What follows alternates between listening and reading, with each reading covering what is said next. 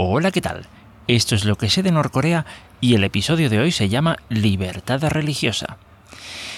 Y bueno, mm, a ver, una de las cosas que uno pues siempre, no sé, uno, se termina preguntando, vamos, muy pronto, yo por lo menos me lo pregunté bastante pronto, es, bueno, ¿qué pasa con la libertad religiosa? ¿La hay? ¿No la hay? ¿Bajo qué condiciones? Eh, y tal. Eh, bueno, a ver, básicamente hay un, no sé, varias fuentes y varias cosas que, eh, digamos, en cierta forma entran en conflicto, ¿de acuerdo? Pero que básicamente podríamos decir que Corea del Norte no es un estado aconfesional, eh, o por lo menos así me lo parece.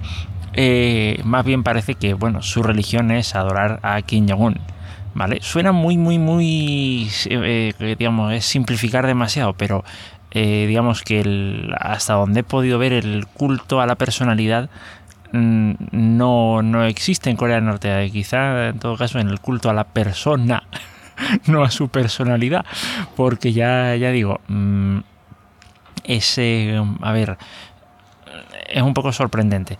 ¿Por qué digo que, al final de la contienda uno, uno termina diciendo que, esto es, digamos, esto de, bueno, creo que existe como tal el Kim Il-sungismo, como un movimiento religioso, ¿vale? Pero ¿por qué digo esto? Pues por diferentes testimonios en donde, digamos, eh, personas que han viajado a Corea del Norte han tenido la oportunidad, digamos, de hablar con los guías y los guías de alguna manera, pues, se refieren a todo lo que ocurre ahí como su religión o, lo insinúan. digamos, esta es eh, eh, esa historia, ¿vale? Voy a seguir explicando, vamos, voy a dar algún argumento un poquito después dentro de este episodio, ¿vale? Bien, eh, pero uno dirá, aparte de eso existe... ¿Existe algo más?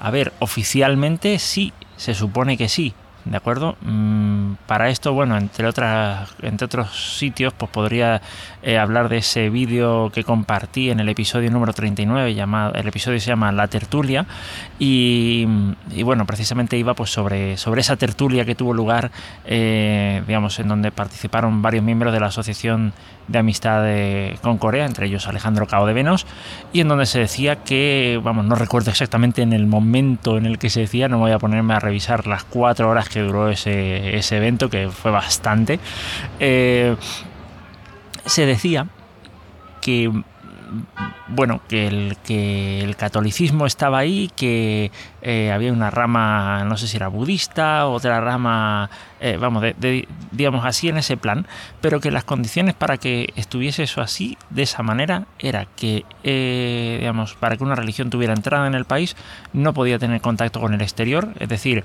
pues por poner un ejemplo, tienes a la Iglesia Católica, por decir algo, pues la Iglesia Católica no puede tener contacto con el Vaticano, ¿vale? De ningún tipo, ¿vale? Ni, para recibir información, instrucciones, eh, nada. Por lo visto, nada. Es, eh, por lo menos es lo que, es lo que terminé entendiendo.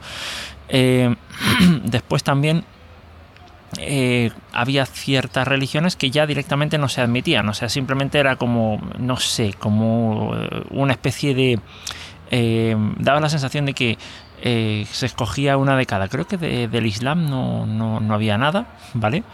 pero vamos, que pues eso, el, eh, cristianismo, el budismo, el no sé qué, en, ese, en ese plan, era una cosa muy un poco extraña, ¿vale?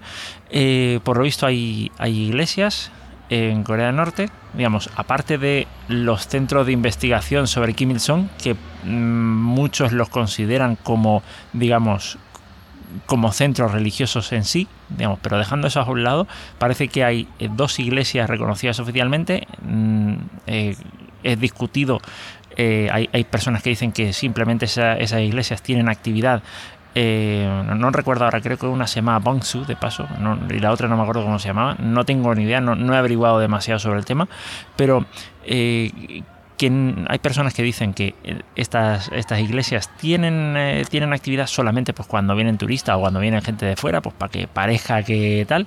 Y hay gente que por alguna razón ha estado viviendo un poco más de tiempo, ha tenido esa oportunidad casi diría ese, privilegio casi de, poder eh, estar mucho más tiempo que el habitual de un turista en, en Pyongyang y dice haber ido, digamos, de forma espontánea a, la iglesia, eh, para ver, simplemente. Y, por lo visto sí que había actividad. O sea, parece que sí que, eh, digamos, según esos testimonios, hay reuniones regulares y según otros, pues esto es todo una. Eh, vamos, esto es un montaje y, tal, ¿no?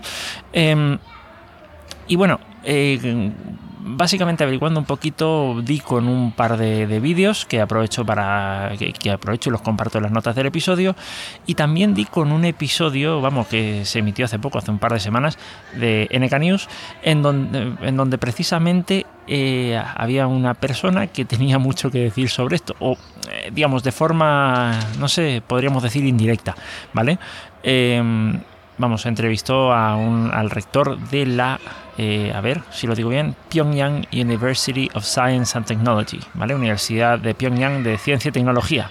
Y que parece que es un grupo, eh, es una universidad en donde, digamos, eh, financiada desde fuera, con profesores y personal voluntario es decir, no reciben dinero porque en el momento en el que reciban dinero parece que están violando sanciones, de, pues de, las sanciones que se les imponen a Corea del Norte. Eh, sí se enseña informática, pero no se enseña, dice, dice el entrevistado, a, digamos, hacer eh, ataques eh, cibernéticos.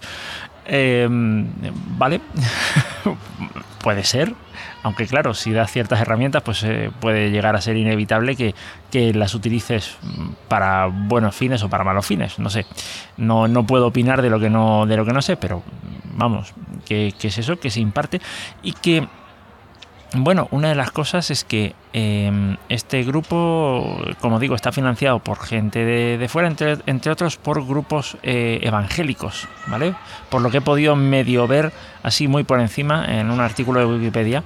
Y bueno, voy a leérmelo un poquito más a conciencia y seguramente prepararé un episodio especial sobre esta universidad. Una de las cosas que tenía que, digamos, una de las condiciones que, que digamos, se les permitió eh, eh, vamos a ver si me explico bien.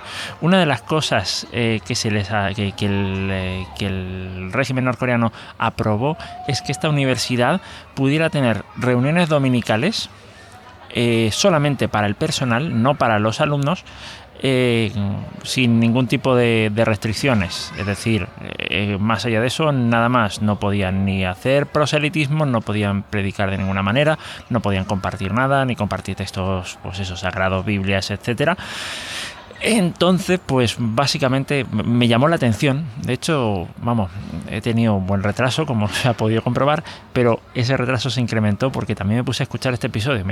este episodio de, de NK News me llamó bastante la atención eh, por cómo funcionaba un poquito, el asunto y supongo que si tiro un poquito más del hilo, que eso es lo que, como digo, espero, eh, pues poder contar alguna cosita más, ¿de acuerdo?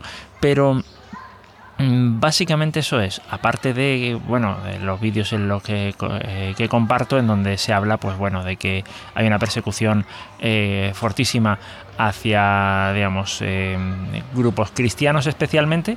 en uno de ellos se justifica esa persecución con que el, vamos, el Kim Mm, bebe directamente de la Biblia. Bueno, de hecho Kim Il-sung eh, participó, de, digamos, de pequeño en un grupo, no recuerdo, protestante, de alguna rama protestante, ahora mismo no recuerdo exactamente cuál, pero que, vamos, que ya había leído en otros sitios, pues que le llamó la atención el hecho de que, bueno, de lo motivadora que podía ser la música, para, digamos, eh, para el espíritu de las personas. Y bueno, pues por eso supongo que en parte eh, es tan musical el, digamos, eh, esta dictadura, ¿no? Le, digamos, puede, puede ir por ahí. También, no sé, tengo que averiguar un poquito más, pero parece que hay muchas cosas en las que, en las que digamos, se replica lógicamente con sus variaciones, la Biblia, ¿no? Eh, todo, eh, lógicamente, no habla de Dios, habla de Kim Il-sung, que vendría a ser el, digamos, el sustituto de Dios, ¿no? Por decirlo de alguna manera. Em, entonces, bueno, pues eh, básicamente me vengo con todo, con todo eso. Y nada, voy a dejarlo por aquí porque ya creo que me he extendido bastante hablando sobre el tema. Pero principalmente es eso. O sea, mm, pese a que incluso la versión oficial dice que hay libertad religiosa, eh, las condiciones en las que la misma versión oficial establece eh, que se considera una eh, que se considera libertad religiosa, no sé, nos deja mucho margen para la libertad. Pero bueno, eso esto es todo lo que lo que comparto por aquí y nos encontramos en el próximo episodio. Hasta luego.